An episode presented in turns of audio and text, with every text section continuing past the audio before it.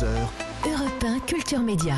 Philippe Vandel. Bonjour Rémi Jacob. Euh, Bonjour Philippe et Anissa, bonjour à tous. Bonjour Rémi. Rémi au sommaire de votre journal des médias. Des chiffres sur la représentation des femmes dans les médias et vous le verrez, il y a encore beaucoup de progrès à faire. Également euh, des nominations à BFM TV et puis euh, un manga entièrement dessiné grâce à l'intelligence artificielle. Hein, oui, oui, on vous expliquera tout à la fin de ce journal. Mais d'abord, on commence par les audiences qu'ont regardé les Français hier soir le podium.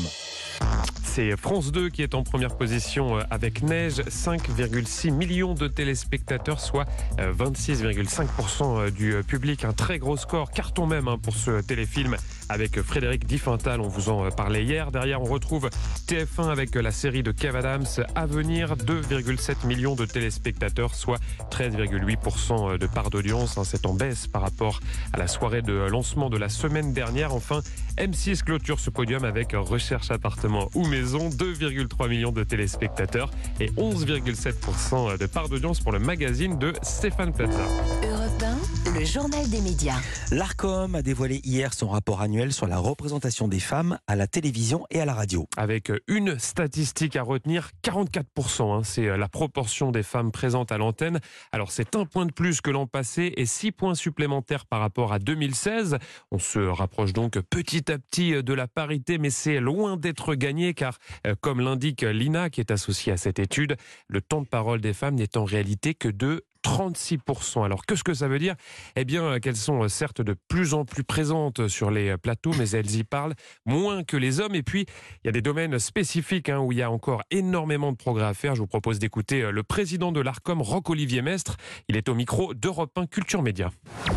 Globalement, on a bien progressé sur les présentatrices, on a fait un gros progrès sur les expertes, mais il y a deux domaines sur lesquels on est encore très en retard. C'est la politique, sur lesquels euh, les femmes euh, politiques ou celles qui traitent de la politique sont beaucoup moins représentées encore que les hommes.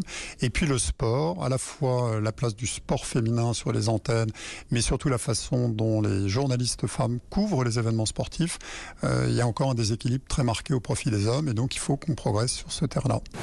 Les programmes sportifs, vous l'avez entendu, où on est euh, très loin du compte avec seulement 21% de femmes à l'antenne et un temps de parole euh, effectif qui tombe à 11%. hein. C'est évidemment euh, très très bas. Et puis euh, en politique, Roch-Olivier Mestre hein, l'a dit euh, il y a quelques instants, il y a là aussi euh, beaucoup de boulot. Par exemple, chez les invités politiques, seulement un tiers sont des femmes. Alors j'ai profité de la présence hier à l'ARCOM de la ministre de la Culture, Rima Abdul Malak, pour la faire réagir à cette statistique. On l'écoute. Elle est au micro d'Europe 1 Culture Média.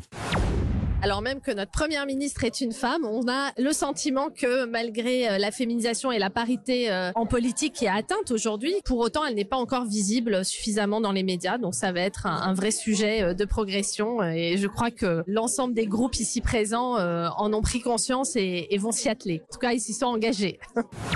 Rima Abdul Malak au micro d'Europe 1 Culture Média. Autre étude dévoilée hier par l'institution, celle sur la représentation des femmes, cette fois-ci dans les publicités télévisées avec à la clé pas mal de surprises, hein, comme l'indique Laurence Péco-Rivolier. Elle est conseillère à l'ARCOM où elle préside le groupe de travail consacré à la diversité dans la société française.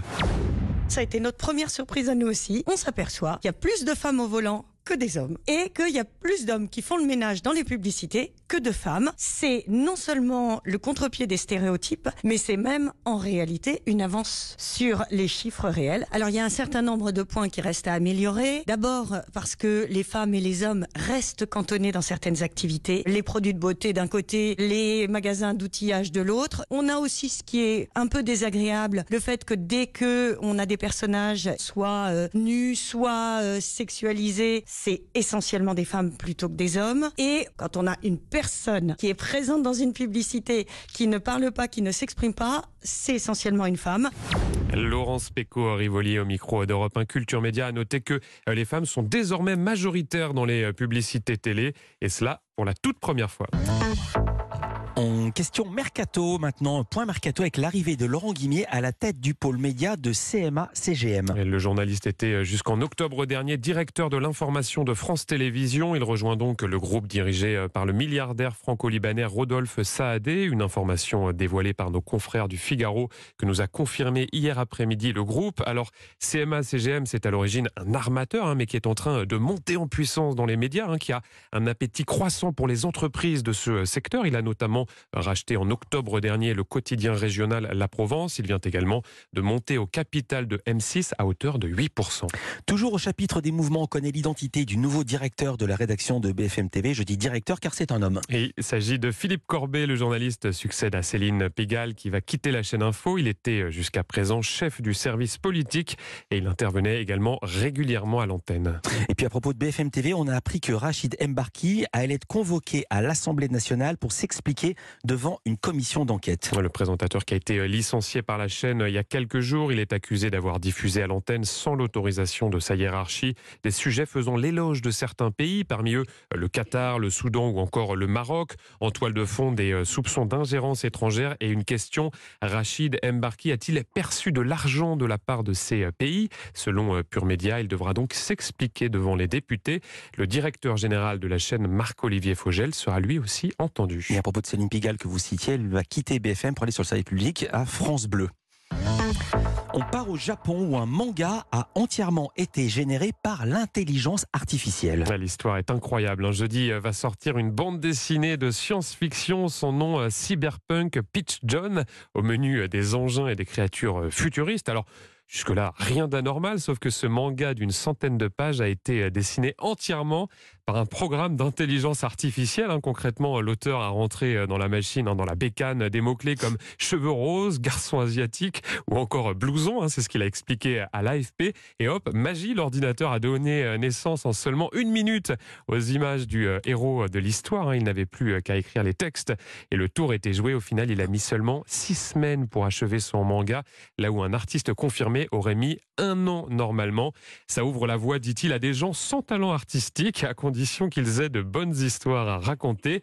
Et de conclure, c'était un cheminement amusant, un petit peu comme jouer au loto. Et ça, ça suscite, pardon, évidemment, de nombreuses questions juridiques. Ah oui, hein, celui qui génère ce type de contenu peut-il vraiment être considéré comme un créateur au sens du droit d'auteur hein? C'est l'une des questions que l'on peut légitimement se poser.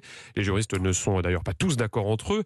Autre point épineux hein, pour le pardon, pour nourrir l'intelligence artificielle, vous le savez, il faut alimenter la machine avec des œuvres qui, elles, ont vraiment été créées de toutes pièces par des êtres humains.